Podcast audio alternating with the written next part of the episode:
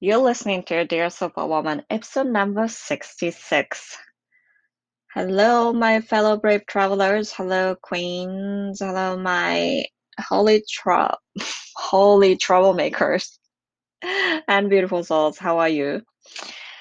This is Dear Superwoman time. 皆さん、今週も Dear Superwoman の時間がやってまいりました。今日、アメリカはですね、独立記念日、7月の4日なんですけども、7月4日がですね、 日曜日とか土曜日とかだとですね、振り替休日で、月曜日が休みになるんですよね。なので、私、明日月曜日も休みなんですけど、そう。で、昨日ですね、7月の3日、昨日ですね、久しぶりに1年半ぶりですね、約。1年3ヶ月ぶりぐらいですね。に、あの、ヨガスタジオに行ってヨガやったんですよ。んたらもなんかもうすごい久々に会ったもんで、もうみんなハグしまくりで、こうなんかこう 3D に人に会って、なんかこうハグするって、こんなになんかいいことなんだって思いましたね。で、なんか自分のこと覚えててくれて、で、なんか元気にしてるとか言ってて、うん、もうなんか大変だったよね、みたいな。もうコロナ、コロナ、このまま、このまま調子でなんかこのこの調子でね、コロナもなくなってみんなが自由に行き来できるといいのにねっていう風にお互い話したりしてたんですけど、やっぱりまだあの、いろんな、いろ友達に昨日聞きましたけど、昨日やっぱりあの、先生とかだとまだハイブリッドなんですよね。このオンライン、半分オンラインで、半分あの教室で教える。で、会社とかも、やっぱりあの、か始まる完全になんかこう、オフィスで働くの始まってる人もいるみたいですけど、まだ半分、このオフィス、半分家っていう風にこう、徐々に始まっていってる感じがあります。あるところも結構あって、まあなんか会社と、会社によるんですかね。あ結構大変そうです。でもな、なんかこう、こう、家具とかですね、家具とかその、にぶつからないことを気にしないでできるヨガっていうのはもう本当に良くって、で、実際にやっぱ先生がいて、先生に教えてもらうっていう、なんかこう、で、人に、隣が、隣に人がいて、なんかこう、ヨガができるっていう感覚がですね、なんかやっぱすごい良かったんですよね。で、まあ、こういう小話はよく良いとしてですね、いつもお伝えしますけども、最近このスーパーウーマンのラウンジが結構盛り上がっててですね、面白いんですよ。このまあ、スピリチュアルな話もたまにしますし、生理の話は最近ずっとずっとっていうかまあ、ここ2、3週ぐらいしてるんですけど、あの、インスタグラムでもポッドキャストでも言ってないような、結構詳しい話をしています。まあ、スピリチュアルの話はまだ実験的に始まったばっかりなんで、具体的にどんな話をするんだって言われればですね、まあ、ちょっと1ヶ月くらい前は、あの、なんだっけ、チャクラの話をしたんですけど、特にその第2チャクラですね。第2チャクラと子宮のエネルギーとつながっているので、そういう点でお話をして、したりとかもしてたんですけど、結構ね、第5チャクラの話までしたんですけど、第6、で、第6チャクラ、第7チャクラだとね、結構神様の話とかになって、なんかこう、私もちょっとよくわかんなかったんで、第5チャクラまでしか話したいんですけど、第1チャクラから第5チャクラまでしか話してないんですけど。で、ね、もしそういうお話でね、生理になんかもうちょっと詳しいことをご興味があるようでしたら、ぜひぜひお越しください。で、えっと、あとですね、PMS、生理痛、生理不順、PCOS などでお困りの方がいらっしゃって、で、これをですね、こういう方たちを食生活食生活をの上でサポートするための PDF として、あの、お買い物リストっていうのを作ったんですね。で、このお買い物リストは、私のあの、インスタグラムのプロフィール欄からゲットできますので、ぜひぜひお持ちになってください。これも結構楽しいです。で、今週はですね、あの、7月4日で独立記念日っていうのもあるので、あの、短めに行こうかと思います。いつもなんかこう1時間とか20分とかありますけど、今月、今、で、今週はですね、この生理、あの、インスタグラムでもちょこっと一回ポストしたんですけど、生理中に食べ、おすすめの食べ物っていうのを、あの、ご紹介したいと思います。で、これをですね、口で言うのとやっぱこの、絵で見るのとちょっと違うかなと思って、今回ちょっと話してみたいと思いますので、ぜひぜひ聞いてみてください。さてさて、このあの、生理中におすすめの食べ物なんですけども、やっぱりですね、その、生理中っていうのは、体の変化とかもいろいろあって、まあ、いろいろあるんですよ。で、それをちょっとお伝えしたいかと思います。で、なんかこう、生理中の人たち生理中って、まあ、もちろん会社に行くっていうのはしょうがないんですけど、その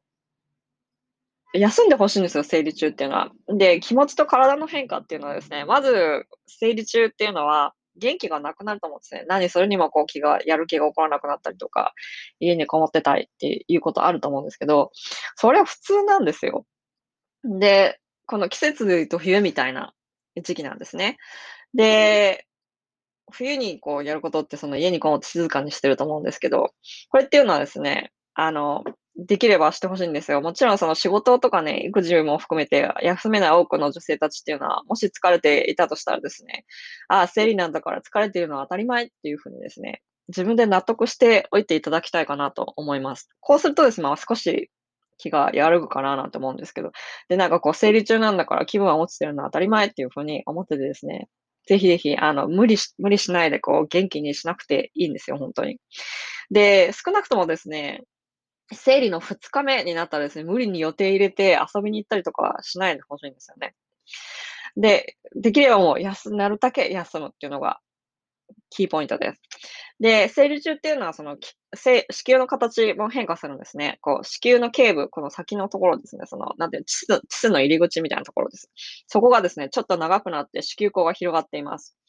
で、この間にですね、とある本によると、右脳と左脳のコミュニケーションが活発するんですって。活発化、活発化するんですって。ね、だからこういう時になんかこう、計画を立てたりとかですね、こう、結構だから計画じゃない、計画っていうかその計画を立てるっていうのはね、イントゥエーションが良くなるんだと思うんですよね、多分ね。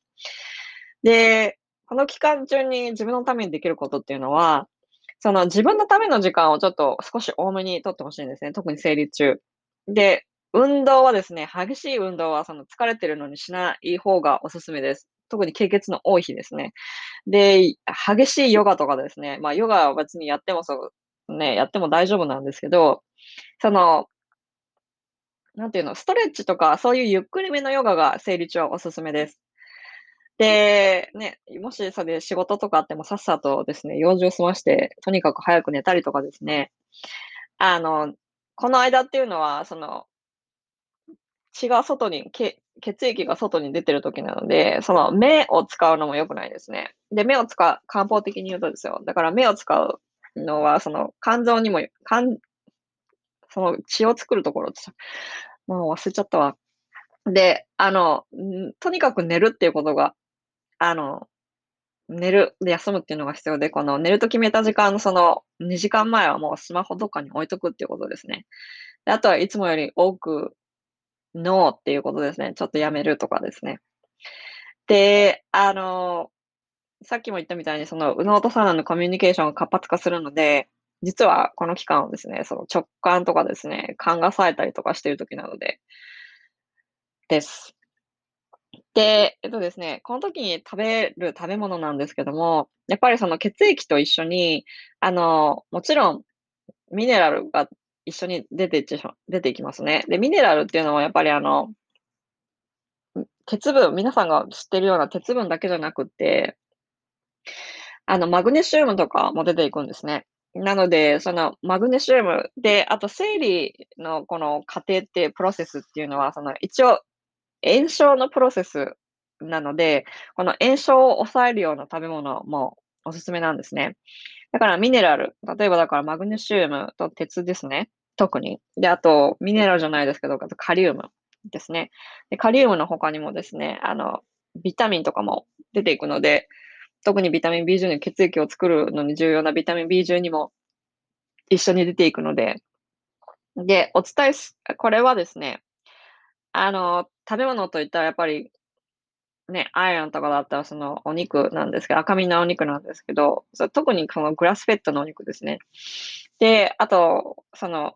もちろんそのマグネシウム、カリウムも出ていってしまうので、それは野菜から取ってほしいんですけど、緑の野菜ですね。特にほうれん草とかケールとか、あとは、その穀物とか豆類とか食べる人がいらっしゃったですね。あの、レンズ豆とかあります。で、もちろん、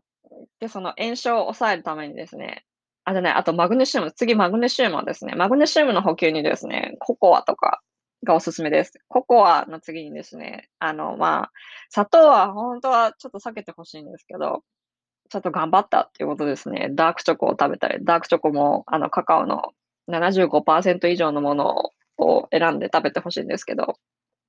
で、炎症を抑える食べ物の他にですね、あと、あと、オメガ3として炎症を抑えるとされている、オメガ3ですね。で、えっと、だから魚類ですね。魚類とかですね。あとは生姜の、なんかこう、生姜のなんかハーブティーとかですね。で、生理痛生理痛生理痛にもこの生姜っていうのはいいっていう風に言われています。で、あと、カフェインが入ってない飲み物です。カフェインレスですね。カフェインレスで言うと、やっぱりそのハーブティーとか、ほうじ茶とか、そういう飲み物になります。で、この飲み物なんですけど、忘れられがちなんですけど、血液が出てたら体の水分バランスも変わるんですね。だからこう、水分補給もすごいしてほしいんですよ。で、水分補給はやっぱりあの、お水なんですけど、あの、室温のお水とかですね、白湯とかをですね、積極的に取ってください。もう本当にこれハイドレーション、だから水分補給っていうのは結構重要になってきます。だからこの水分補給のために、その水分の多めの食べ物ですね、きゅうりとかセロリとか、そういうのはもちろん食べていただくのもおすすめです。あとは、その鉄分の補給を、あの、鉄分の体が鉄分を吸収するために、ビタミン吸収を上げるためにですね、ビタミン C も重要になってきます。ビタミン C もですね、まあもちろんフルーツはいいんですけど、フルーツジュースとかですね、ああいう糖分の高いものっていうのは避けてください。で、フルーツの中でも食べてほしいのはそのベリー系です。ベリー系はですね、その antioxidant も入ってるので、ね、で、えっと、ベリー系とかだと、日本だと手に入る、もちろん手に入らさないで、イチゴとかブルーベリーとか、こっちだと夏になるとラズベリーとか、もっと他のベリー系も出てくるんですけど、こういうのがおすすめです。で、あとはですね、亜鉛とかも出てってしまうこともあるので、亜鉛とかだとですね、あの、貝の牡蠣ですね。牡蠣とか、もちろんそのお肉とかにも入ってるので、亜鉛はね、だからいいのでもあります。で、あと、そうですね、抗炎症作用っていう意味では、そのターメリック、ターメリックはウコンですね。ウコン茶とかも結構おすすめです。で、そんな感じになります。なのでですね、やっぱりこう、とりあえずその体が重い時にはですね、ぜひぜひそんな無理しないで、生理中は休んでほしいなっていうことと、食べ物はこんな感じですかね。ではではまた次ですね、あの、来週、今度は乱暴期、次のその生理が終わって、その排卵までの機能で、ね、おすすめの食べ物とかですね、おすすめの過ごし方みたいなのをお伝えしようかなと思います。でね、その、たまに聞かれるんですけど、そう、生理中にセックスってどうなんですか？って聞かれるんですけどね、これは結構、いひょたたまにですけどね、聞かれます。で、セックスって、あの、生理中、あの、別にしてもいいんですよ。全然。セックスもですね、挿入だけがセックスじゃないので、あの、ね、お互いにこう、ああ、なんていう、カドリング。カドリングはちょっとちょっとな、日本語でなっていうのかわかんないけど、ベッド、ベッドでイチャついたりとかですね、だ抱きしめ合ったりとかね、キスしたりとかですね、そういうのは全然大丈夫なんです。だからその、挿入だけのセックス、別に挿入のセックスは大丈夫なんですけど、ただですね、その、経血経血っていうのは、その、膣の pH を上げるんですね。で、上げるので、このアルカリになるんですよ。で、アルカリになるので、あの、その細菌が入りやすくなります。で、エストロゲンっていうのがそれ生理中っていうのは下がるので、あのエストロゲンが下がるとですね、こう、バジナルインフェクション、その膣感染症になりがちなんですね。だからですね、もちろんセックスしてもいいんですけど、清潔に保っていくのがいいかなと思いますけどね。だいたいそんな感じだこれはですね、もっとセックスのこと、セックス、生理中のセックスっていうのはですね、意外にあの、もっと、もっともっと話話されるべきなのかなと思うんですけど、こういうことはですね、あの、セックスコーチのサビさんに聞いていくいただくのがいいかなと思います。それではまた来週。See you next week. Bye.